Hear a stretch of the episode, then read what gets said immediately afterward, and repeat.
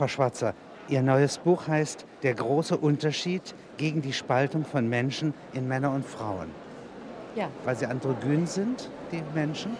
Ja, weil äh, sie sehr viel mehr gemeinsam haben als Trennendes. Und äh, ich habe immer die Auffassung vertreten, dass man mit äh, der Zuweisung, du bist ein, ein Mann mit allen Folgen und du eine Frau, dass man beiden Geschlechtern Unrecht tut, dass es eine Verstümmelung ist. Und mein, mein Menschheitsideal, wenn ich das so sagen darf, wäre, dass wir uns die geraubte Hälfte zurückholen.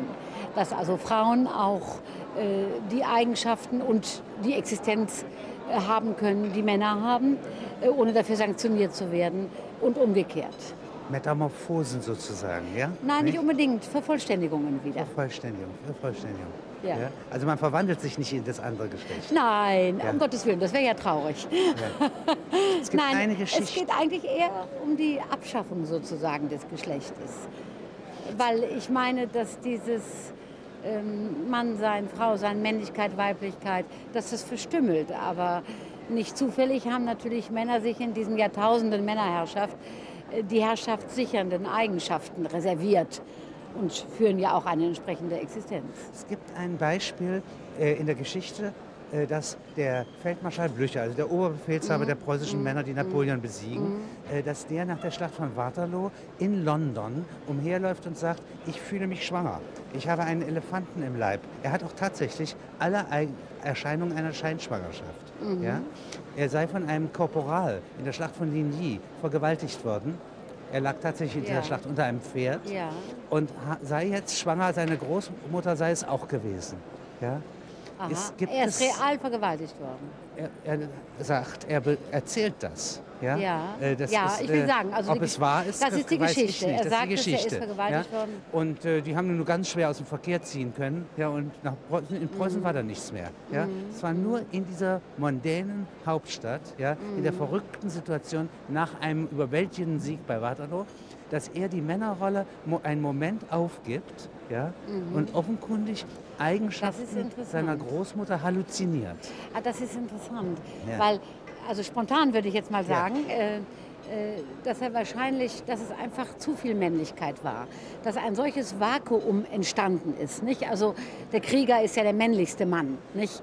Ähm, dass ein solches Vakuum entstanden ist, einfach wieder Mensch zu sein, dass er sich nun in diese, in diese weibliche Er Situation gibt geflüchtet Kleingeld hat. heraus, sozusagen, ja, von der oder, Übertreibung. Oder er, holt sich das, er holt sich das zurück sozusagen Ja. und fällt nun, halluziniert nun die, die, die, eine extreme Weiblichkeit, eben die Schwangerschaft.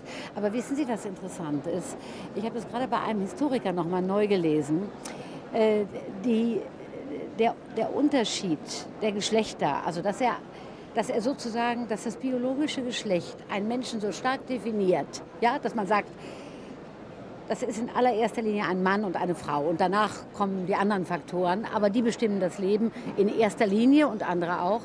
Ähm, das hat überhaupt sich die Französische Revolution erst ausgedacht. Vorher sind die Menschen, weibliche und männliche Menschen, auch in der Medizin, äh, auch von Leonardo da Vinci zum Beispiel, als quasi gleich dargestellt worden und sind es auch. Also die körperliche Gleichheit, der Fötus ist ja am Anfang weiblich, nicht sechs Wochen lang. Und dann gibt es durch dieses eine Chromosom von 46, gibt es den Impuls, dass, dass eben manche zu Männern werden. Aber der Körper ist ursprünglich und dann auch später eigentlich sehr, sehr parallel bis in die Genitalien hinein. Also im Altertum und im Mittelalter hatte man dafür das Bild, dass sozusagen genital das, was beim Mann nach außen gestülpt ist, bei der Frau nach innen gestülpt ist. Und das ist auch körperlich so. Ja, und ich finde es so wichtig, das zu begreifen. Natürlich sind wir, wir leben anders, wir essen anders, wir bewegen uns anders, man stellt andere Anforderungen an Das unsere ist ein Körper. Schaden der Individualisierung. Das finde ich, Der, die, ja. Der Robinsone auf einem äh, Eiland, auf dem sie nicht leben und sterben können. So ist es. Überfordert durch die Ja, Spontanität, ja. das Spontanitätsgebot. Du darfst nicht lügen, ja? Ja, Nicht? ja. Du sollst dir selber treu sein, ja, du sollst mir treu sein. Das geht ja, nicht. Ja, und Ja. es fängt wirklich mit dem Körperlichen an. Also wenn Sie zum Beispiel, waren Sie mal in Ägypten, Nein. Wenn Sie da die, die Hieroglyphen sehen und die Grabzeichnungen und so weiter, können Sie sofort einfach an der Darstellung der Körper und der Kleidung den gesellschaftlichen Stand der Frauen sehen. Je ähnlicher sich die Geschlechter sind, äh, umso gleicher sind sie, umso gleichberechtigter. Also würdige Kleidung, man kann sich darin bewegen, beide sind gut ernährt, nicht? es gelten dieselben Kriterien für Schönheit. Und je unähnlicher die Geschlechter sind, umso stärker ist im Patriarchat, das wir nun mal haben, die Unterdrückung der Frauen.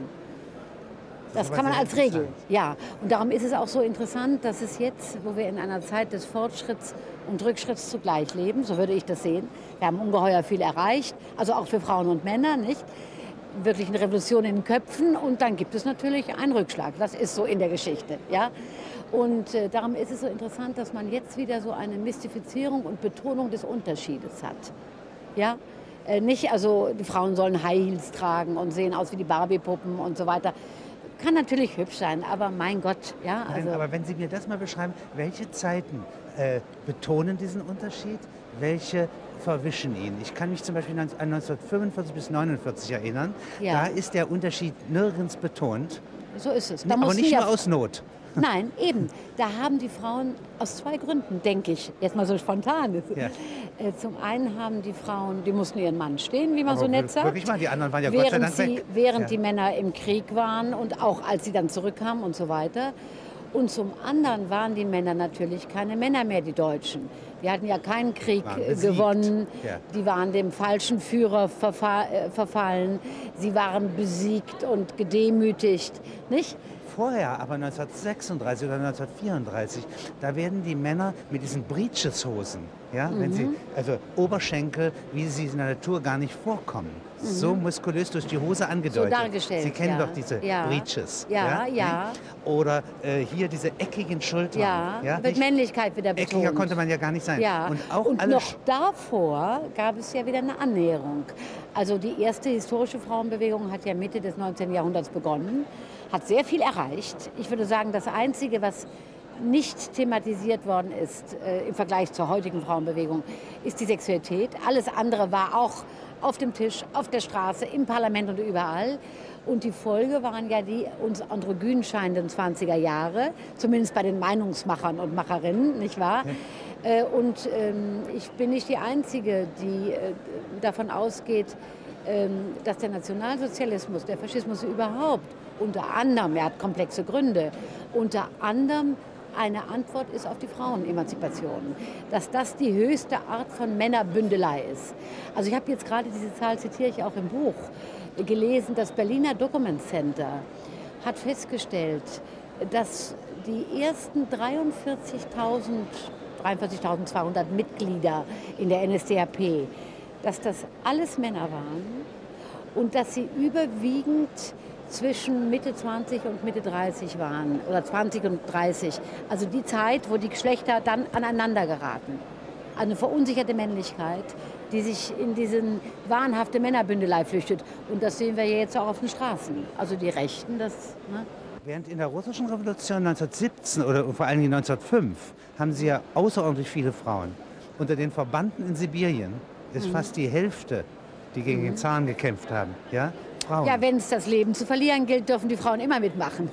Nicht? Das war auch im Iran so. Nicht? Und jetzt sind sie unter dem Leichentuch dieses Schleiers. Das war in Algerien so, bis man sie wieder ins Haus gejagt hat. Also wenn es was zu riskieren gibt, dann sind die Frauen immer dabei. Auf die Barrikaden. Deswegen ist ja auch sozusagen bei ja. den Barrikadenkämpfen eine Frau vorneweg. Ja, ja als Symbol, als, als schönes Symbol. Symbol ja, Symbol, ich glaube, damit meint man uns als nein, Menschen nein, gar nicht. Nein, Aber wenn dann die, die Fründe verteilt werden, dann sind die Frauen wieder weg. Geht es anders. Ne?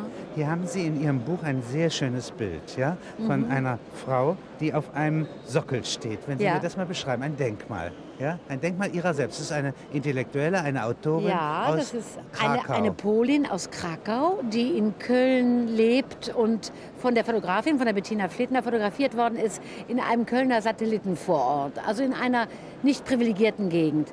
Und die Fotografin hat gefragt, wenn sie, hat Frauen auf der Straße gefragt, wenn sie ein Denkmal verdient hätten, wofür würden sie das bekommen?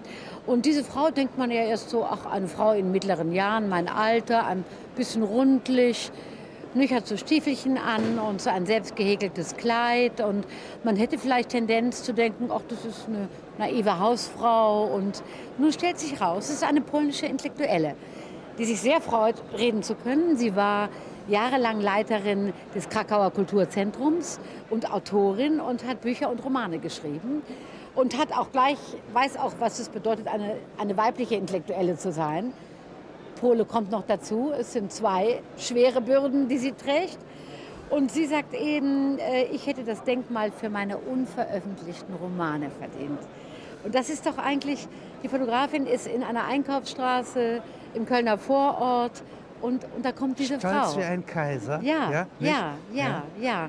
Das ist überhaupt das ist eine ganze Serie und das ist sehr schön zu sehen, was die Frauen sagen, wofür sie es verdient hätten.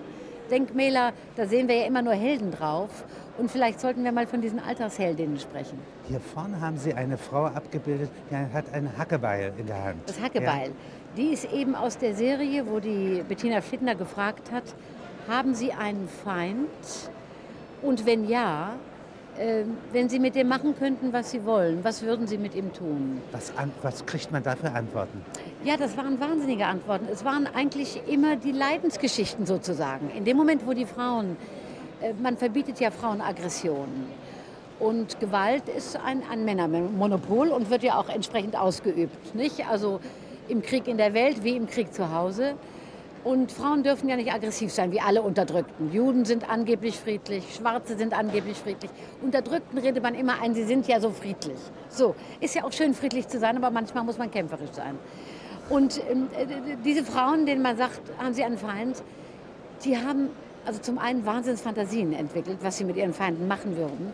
Also eine Frau, die mit ihrer Tochter da stand, eine Hausfrau, hat gesagt, ja, unser Papi, oder?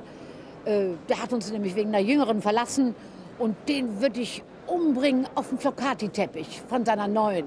Dann hätte die wenigstens was davon. Also, also äh, eine Fantasie, der Flocati-Teppich voller Blut. Die Frauen tun das natürlich alle nicht, aber es kommt mit diesen Fantasien eben ihre Leidensgeschichte hoch. Und diese Frau hier sagt eben, sie, man muss dazu sagen, die Frauen sind so fotografiert, wie sie über die Straße gegangen sind. Und diese Waffen sind alles Spielzeugwaffen. Das ist alles Plastik. Und sie konnten sich eine Waffe aussuchen.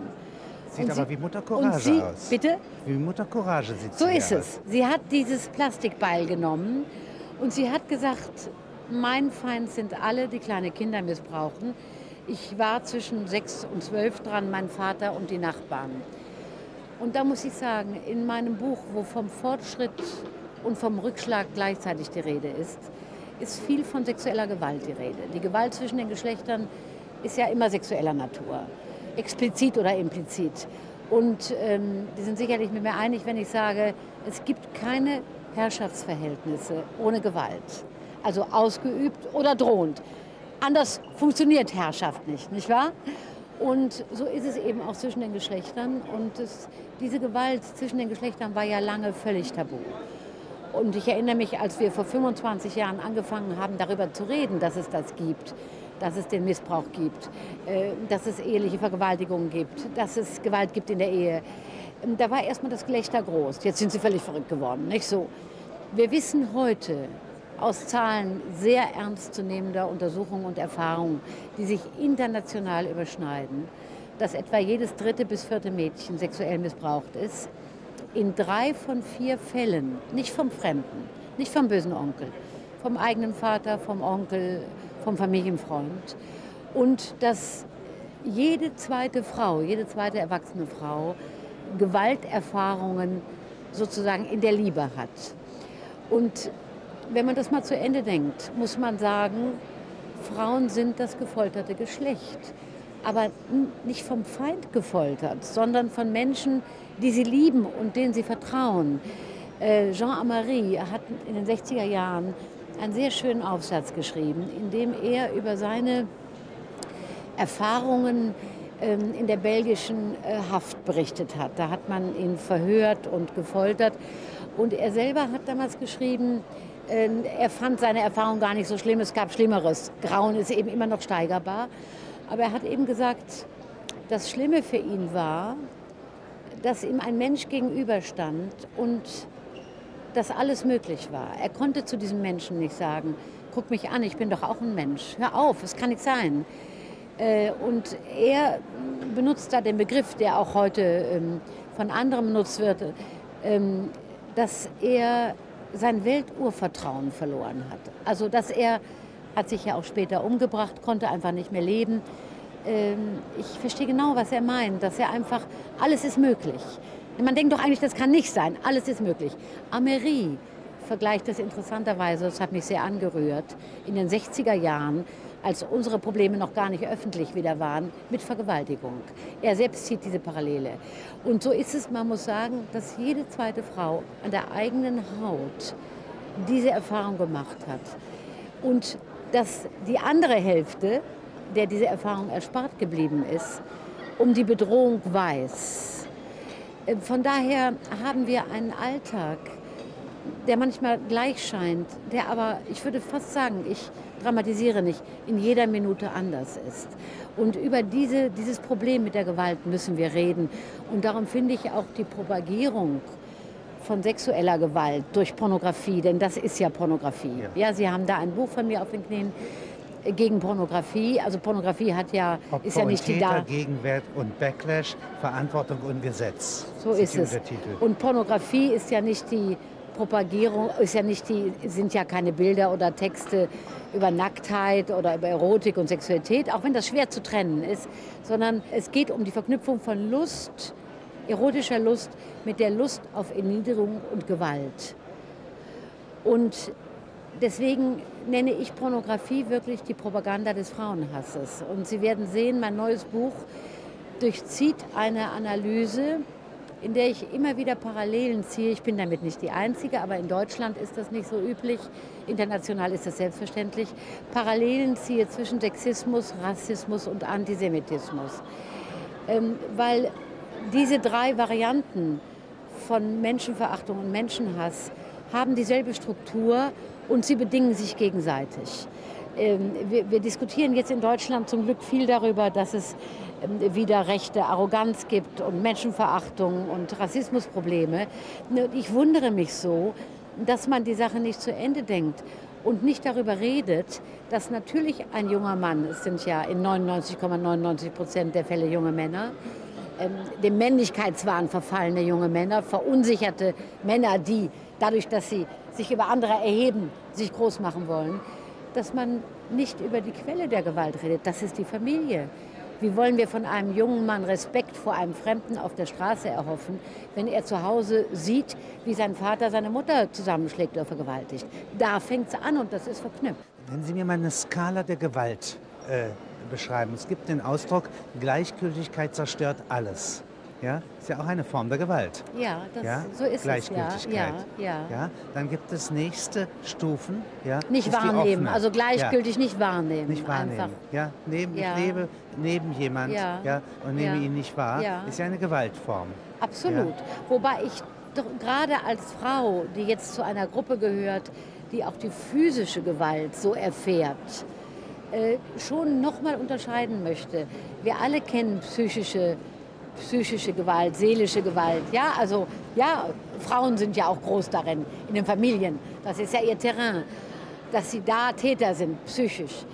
Aber mir scheint es doch nochmal ein qualitativer Unterschied zu sein, ähm, ob ich psychische Gewalt erfahre oder wirklich körperliche. Also das ist nochmal ein Sprung. Nochmal ein Unterschied. Ja, Ja, ja. Und davon immer wieder die Drohung und die Wirklichkeit.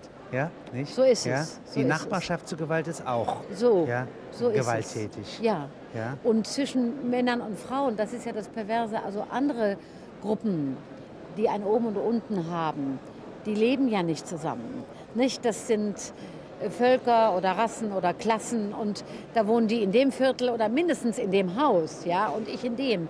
Aber wir leben ja zusammen und es gibt diese furchtbare Verknüpfung von Liebe und Gewalt und äh, die Erotisierung der Gewalt.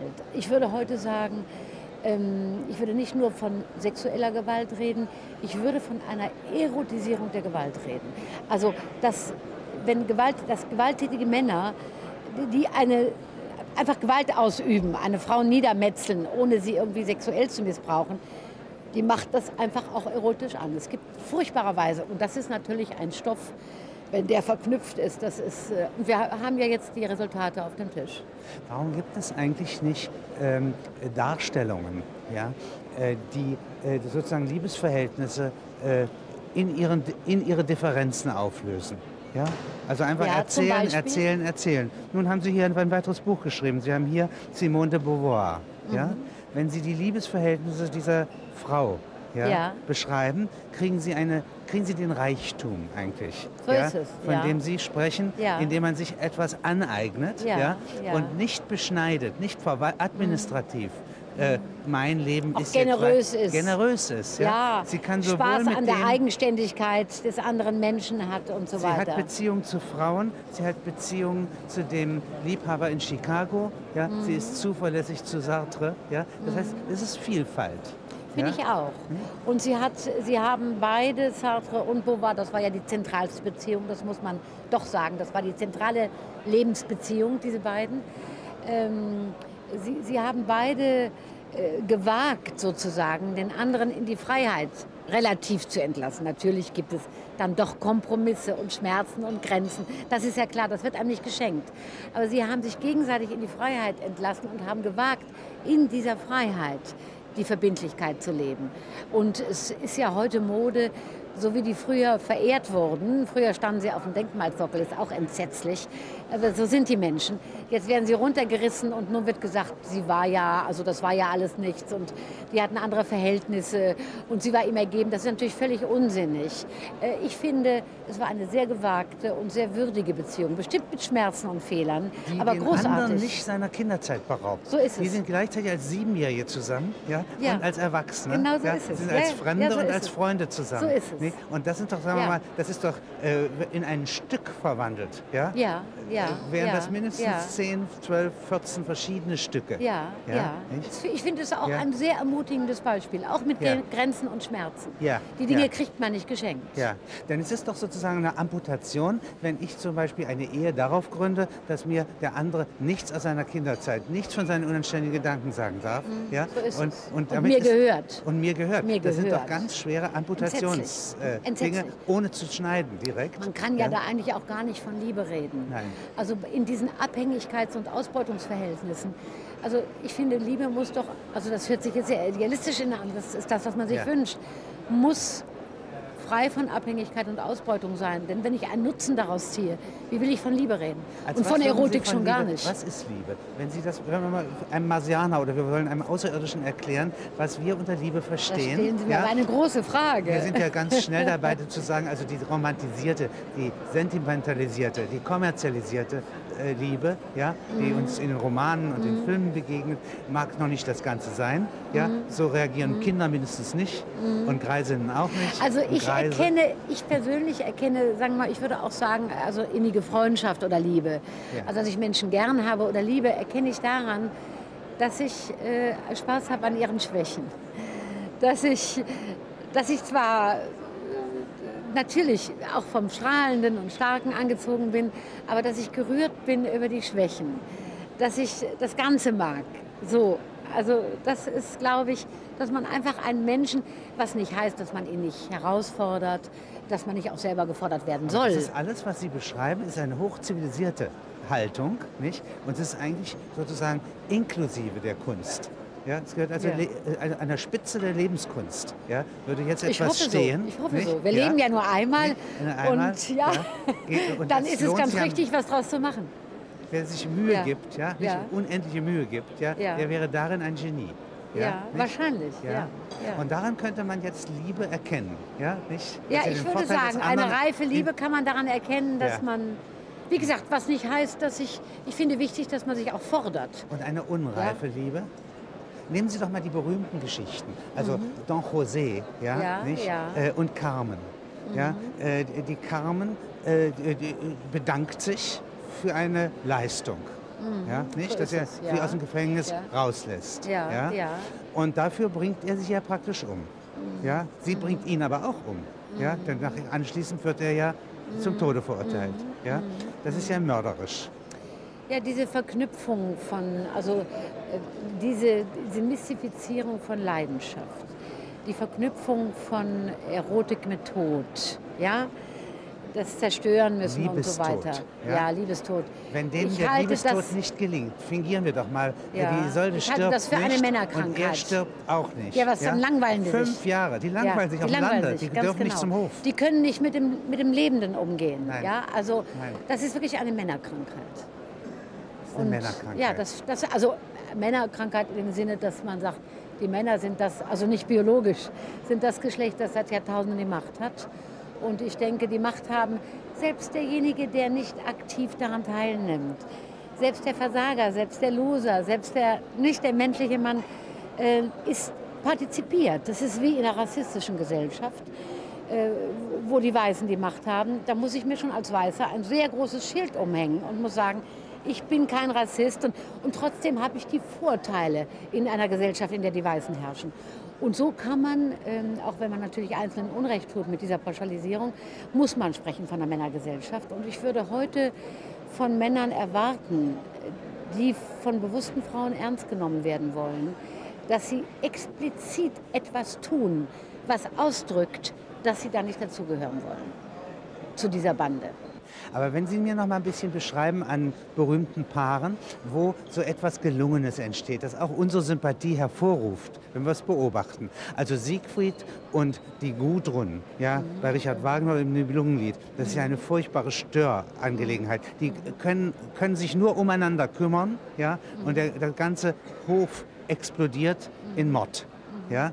Das heißt, die Egozentrismus, ja, Ja, die Vereinseitigung, ja, ja, äh, dass sie nicht generös sind. Es gibt keinen Potlatsch der Liebe. Das ist natürlich, da benennen Sie unser ganzes Erbe, was wir alles in den Köpfen haben. Nicht, es ist ja der Stoff, also äh, Begehren und Liebe, das ist ja ein ganz weicher Stoff und der wird ja, gebildet.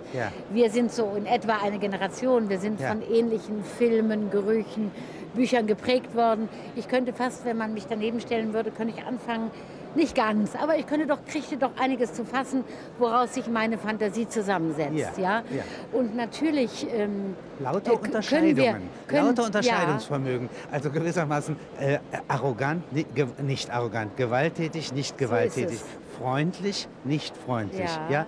Fasziniert ist was anderes als freundlich, ja, Ja, nicht? ja. Äh, und so weiter. Sie Ja. würden also eigentlich eine unendliche Kette von Unterscheidungsvermögen versammeln, wie jeder Mensch das so eigentlich ist auch es. mitbekommen hat. So ist es. Und, aber wenn man jetzt sagen kann, wir haben auch ein, ein, ein Erbe, das, das uns zerstört und das, das äh, wie eine Mauer zwischen den Geschlechtern steht, äh, da kann man natürlich nicht also, äh, sagen, jetzt wollen wir das mal alles umwandeln und Nein. wir erklären die neue Welt. Wir Nein, wissen ja, das es? ist Wie alles es? schief Gibt es da gegangen. Gegengifte? Gibt es da Ja, Schutzimpfungen? das wollte ich gerade sagen. Ja. Ich, ich glaube, der erste Schritt ist, dass man einfach benennt, was ist. Ja. Dass man ehrlich ist. dass man sich einfühlt ja, Ja. Äh, in das geerbte Gewaltspotenzial. Ja, auch selber benennt. Auch Frauen haben ja da Widersprüche. Auch Frauen, das ist, kann ja auch ein Wegen. grausam. Ja, Ja, oder, oder sie ist grausam behandelt worden Sie und jetzt provozieren auch zum Opfer zu werden. Der Ja. liebe Gott möge mir verzeihen, dass ich das sage als Feministin. Aber Ja. Nicht, also man, jede kann Opfer werden. Aber es Ja. gibt natürlich ein Verhalten, das das auch Ja. provoziert. Also die wird gezwungen, aufgrund der Flucht von dem Jason, ihren Bruder zu zerhacken, zu Richtig. zermetzeln Ja, und da- ihre Heimat zu verraten, ja, ihr eigenes Land. Ja, und dann äh, wird sie von diesem selben Mann betrogen. Ja, nicht? Und dann will sie ihn kochen. und ja. Kochen, ja, und sie sagt, äh, das ewige Leben kriegt er. Da sehen Sie, lieber Herr Kluge, was Ihnen alles so einfällt, wenn wir von Männern und Frauen reden. Ne? Ja, Nur also vom es steht ja. Mythos. Sie haben hier ein Buch geschrieben, das mich ganz besonders beeindruckt hat. Eine tödliche Liebe. Ja, Petra Kelly und Gerd Bastian. Wenn Sie mir das einmal beschreiben. Ja, das ist ein Buch gegen den Kitsch, gegen die Verlogenheit. Ist ein Stück deutsche Geschichte. Es ist, sind zwei Biografien, sehr deutsche. Petra Kelly, Ausgelöst worden ist es. Es eine ist so. Frau, die in Brüssel beginnt. Ja, nicht? also eine, eine Jeanne d'Arc der Grünen, eine Kämpferin, die ich auch geschätzt habe, wo ich aber immer schon zu Lebzeiten auch gesehen habe, die, die bebenden Grenzen. Es war eine sehr angespannte Person, eine mutige Person. Also es geht nicht darum, sie zu demontieren oder Nein, weniger zu machen, aber sie hat natürlich auch Dinge behauptet, die sie nicht immer ausfüllen konnte. Jetzt ein General. Da ist ein General, der äh, aus einer deutsch-nationalen Familie kommt, der als junger Mann äh, in Russland an der Front ist, der als Soldat auch Karriere macht. nicht wie mein Großvater schnell weinend ins Lazarett rennt und versucht da wegzukommen, sondern der ein tüchtiger junger Soldat ist, der zurückkommt und nichts erzählt wie alle Soldaten. Äh, ein gut aussehender, charmanter Mann, ich mochte ihn gern leiden. Der ich habe die beiden. jetzt diesem jungen Mädchen. So, jetzt kommt aber was, der zurückkommt. Und übrigens wussten Sie das? In Bayern durften Offiziere aus dem Zweiten Weltkrieg nicht studieren. Ach, Sympathisch, nicht? Also, er konnte nicht studieren und ähm, das war seine Begründung und geht, äh, geht dann, als die Bundeswehr äh, wiederkommt, äh, wird dann wieder Soldat. Eigentlich aus Verlegenheit. Also immerhin Ja. ein hoher Posten. Sehr hoher Ja, Posten. er verlässt diesen Posten. Fängt irgendwann an, sich zu langweilen. Das ist die These seiner Familie. Und äh, kritisiert die Nachrüstungskonzepte und so weiter. Verlässt die Armee, wird zum Helden oder zum, zum ähm, Kronzeugen der Grünen ähm, bei der Argumentation gegen die Nachrüstung und so weiter. Und trifft nun ähm, Mignon. Die Ja? Frau, so ist es, meines Alters. Er war vielleicht 10, 15 Jahre älter. Ähm, ähm, Bastian war verheiratet, ähm, hat zwei Kinder, hat eine wahnsinnig charmante Frau. Die Art von Frau, wo ich immer nicht verstehe, dass man überhaupt andere Verhältnisse haben kann. Ähm, aber so ist es. Äh, und er war sein Leben lang gewohnt, äh, Verhältnisse zu haben und eine Frau zu haben, ähm, die sich, der es unter der Würde war, sozusagen, Danach zu sehen. danach zu sehen, die das toleriert hat, die einfach so. Und er war auch gewohnt, immer zurückgehen zu können. Er hat ein Verhältnis mit Kelly angefangen und Petra Kelly, es gibt für mich auch noch unbeantwortete Fragen in diesem Buch. Petra Kelly war zu dieser Zeit, da war sie, glaube ich, Mitte 40 oder Ende 40, in einer sehr schlechten Verfassung schon seelisch. Sie hatte Wahnsinnsängste. Und Petra Kelly war eben nicht nur diese Jeanne d'Arc, die war sie auch. Das war keine Lüge, die war sie auch. Sondern sie war eben gleichzeitig eine zitternde, von Ängsten und Panik durchfressene Frau. Und hat nun diesem Soldaten, stattlicher Mann, gut aussehend, Charmeur, äh, die, die Rolle ihres Beschützers zugewiesen. Ja, ähm, So bewegten sie sich. Bitte? Ja, so bewegten sie ja sich. sie war auch. Ich Ja. erinnere mich, wir zwei Ja. hatten mal eine Diskussion, Ja. Kelly und ich, äh, in, in Wien, eine Fernsehdiskussion, ähm, über die Frage, äh, sollen Frauen Zugang zur Bundeswehr haben? Ich bin nun eine echte Pazifistin, glaube ich. Ich bin einer der wenigen Menschen, die den Kosovo-Krieg kritisch sieht. Aber ich wäre auch nie Soldatin. Aber ich, wenn Männer Soldaten sein können, warum sollen Frauen das nicht auch sein? Diese Position habe ich immer gehabt. Die war früher sehr verpönt. Inzwischen ist das Gesetz eingeführt. Und ich erinnere mich, ich hatte also sozusagen die Position des Flintenweibs. Und Petra Kelly war die Pazifistin. Und ich erinnere mich, dass sie in der Diskussion mir gegenüber saß. Neben ihr saß auch ein General. Ihr Stiefvater war Soldat. Sie schien ein kleines Faible für Soldaten zu haben. Neben ihr saß ein General und sie hatte so einen weißen Bubikragen. Und sie wirkte ja sehr mädchenhaft, was man so in Französisch une gazelle nennt. Also so ein scheues Reh, sehr mädchenhaft. Das hat sie auch noch kultiviert, diesen, nicht? Und irgendwann kam der General neben ihr in eine so gönnerhafte Stimmung, dass er so den Arm um sie gelegt hat. Und ich dachte so, das, ne, wir saßen uns so gegenüber. Also ich will sagen, Petra Kelly, die Pazifi- Pazifistin, die letztendlich im Schlaf von ihrem Lebensgefährten im Bett erschossen worden ist. Wir kommen gleich ein bisschen dazu, warum. In einem Haus, das sie vermint hatte mit Alarmanlagen aus Angst Nach außen nach außen. Er hat nicht sich selbst begriffen und auch nicht den anderen und scheint noch nicht mal geahnt zu haben, woher die Gefahr kommen wird. In Kürze gesagt, was ist passiert? Äh, Bastian, unser Charmeur, ist in die hochneurotische Welt von ihr geraten. Es hat eine gegenseitige Abhängigkeit gegeben. Sie hat ihn da auch nicht mehr rausgelassen. Sich angesteckt. Bitte, quasi. ja, das Ja. so. Sie hat ihn da auch nicht mehr rausgelassen. Er fand das natürlich am Anfang ganz schick. Weltberühmte politische Aktivistin. Nicht? Er hat mit ihr, er war in der ganzen Welt, spannende Leute getroffen. Er war ja auch ein toller Mann. Und dann wurde diese Kluft immer größer zwischen dem draußen Behaupteten und dem inneren Elend. Und ähm, er ist darüber dann auch gestolpert, sogar tatsächlich. Er ist, als er etwas für sie erledigt hat, ist er unter ein Auto gekommen, fing an zu hinken. Also es, es ging dem Ende zu. Und dieses Paar, das jetzt in dieser neurotischen Welt eingeschlossen war und auch noch nach außen zu kämpfen hatten. Die Grünen hatten sie schon längst abgeschrieben und so weiter. Ähm, äh, dieses Paar schrieb sich jeden Tag Berge von kleinen Liebesbriefen gegenseitig. Du meine Sonne, mein Liebling und Zeichnungen und sie so ganz kindlich. Also diese ganze Beziehung war einfach zugekleistert mit dem behaupteten Kitsch. Ich glaube, die haben gar nicht voneinander, also die Aggressionen. Die sich voneinander. Ja, ja. Die, die, wussten gar nicht, wer sie waren. Die haben ihre Aggressionen nicht eingestanden. Die haben sich gegenseitig belogen und so weiter. Ähm, und ich würde sagen, wenn man einen Menschen im Schlaf erschießt, der hat sich dann auch selber erschossen ähm, dann tut man das ja nicht aus Liebe, sondern aus Hass. Dieses ist ja, Kelly wollte auch nicht sterben, das ist bekannt. Sie hat es immer wieder gesagt, sie hatte Pläne, eine Professur, ins Ausland gehen. Also er hat sie im Schlaf erschossen und das hat er aus Rache getan, weil sie sein Leben zerstört hat. Das ist meine These. Das Interessante ist, dem habe ich über das Buch hinaus nachgespürt und habe später im Nachwort nochmal geschrieben. Warum hat er es in dem Moment gemacht, in der Nacht? Und da habe ich eine These, die will ich Ihnen noch sagen. Äh, er hätte es auch, er hätte es irgendwann getan. Er hatte es Freunden gegenüber schon angekündigt. Und zwar hatte er gesagt, sie kann ohne mich nicht leben. Und wenn ich mal nicht mehr kann, dann nehme ich sie mit.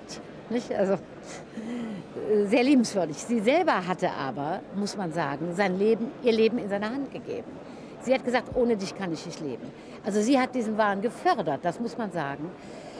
Und ich würde im Nachhinein sagen, warum die Nacht? Es hätte ja auch eine Nacht später sein können oder einen Monat später oder eine Woche früher. Ich glaube, dass die Tatsache, dass die beiden zwei Tage vorher in Buchenwald waren, auf ihren Wunsch hin, auf dem Weg von Berlin nach Bonn, haben sie Buchenwald besucht. Ich glaube, es war Buchenwald oder ein anderes KZ, ein KZ, bin jetzt nicht sicher welches. Äh, da waren gerade wieder irgendwelche äh, Beschmierereien gewesen. Es gab einen politischen Skandal um das KZ und sie wollte dahin. Und ich stelle mir vor, dass wenn der Ex-Soldat Bastian, dieser einst so große, schöne deutsche junge Mann, der Offizier, dass der bei dem Gang durch das KZ, dass dem plötzlich in aller Schärfe klar geworden sein muss, dass er Opfer ist, aber auch Täter sein kann. Und so ein alter Soldat, der regelt Konflikte immer mit der Knarre. Er war ein Waffennarr. Er hatte drei äh, Pistolen, die er auch immer geputzt hat und so weiter. Und mir scheint, dass durch diesen Besuch in Buchenwald, ich steige auch damit ein, also ich schreibe es schon, ohne es selber bis zu Ende begriffen zu haben auf der ersten Seite. Sie kennen das sicherlich auch von Ihrer Arbeit, ähm, dass das plötzlich eskaliert hat, diese beiden Rollen. Sein Bewusstsein, er ist Opfer geworden in dieser Beziehung und seine Möglichkeit, in die Täterrolle zu flüchten. Das wäre meine These. Es ist eines, ich schreibe alle Bücher mit Passion, aber ich muss sagen, bei dem Buch bin ich morgens um sieben aufgestanden, habe vergessen, Kaffee zu trinken.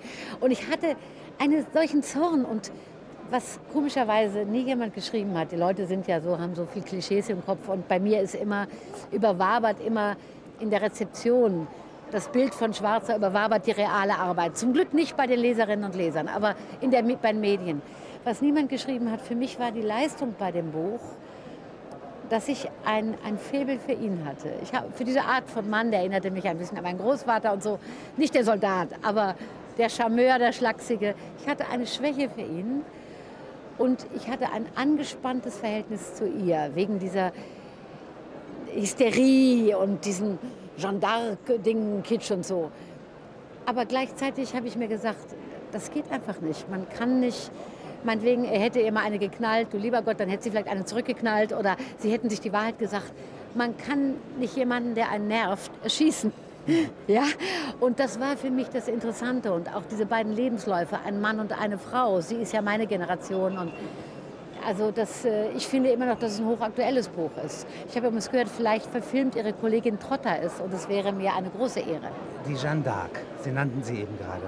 Wenn Sie mir mal beschreiben, wie kommt es, dass so eine junge Frau gegen alle Wahrscheinlichkeiten ja, Frankreich durchreist und dann so ja. berühmt wird? Ja, ja. ja? Ist ja nur ein Jahr. Nur ein Jahr. was sich ereignet. Ist ein ganz junger Mensch. ja. Ja? Das, sie hat sich natürlich. Äh, Es ist eine Kaskade von Sie- sie ähm, äh, sich- Legenden, Anti-Legenden. Ja, Jetzt gibt es neuerdings, ja. äh, sie ist gar nicht verbrannt worden. Es gibt die verbrannt worden ist sie ja dafür, dass sie sich geweigert hat, die Hosen auszuziehen. Sehr richtig. Das ist interessant. Sehr richtig. Das ist Und Dass interessant. sie gesagt hat, dass sie direkte Beziehung zu Gott habe. Ja, das ist ja auch eine Ohne Vermessenheit. Ja, eine was ja zu der. Zeit nur den Männern zustand, zu dialogisieren mit So, Gott. so, Nicht? so. Also sie hat sich ja. sozusagen, äh, sie, sie, Als sie, fünfter Prophet. Also sie als hat fün- sich wie ein Mann benommen. Ja, sie hat Mann mit. Dok mit Gott Ja. gesprochen. Ja. Sie war Kriegerin äh, und äh, gibt's sie hat sich da offensichtlich in, in eine, eine, eine, eine, eine, eine, eine wahnhafte Stärke reingesteigert. Das muss ja eine, eine irrsinnige, sie muss eine irrsinnige Kraft durch diesen Wahn entfaltet haben. Ne? Also ich bin gar keine Spezialistin in Jeanne d'Arc, aber ich würde es gerne noch mal vertiefen.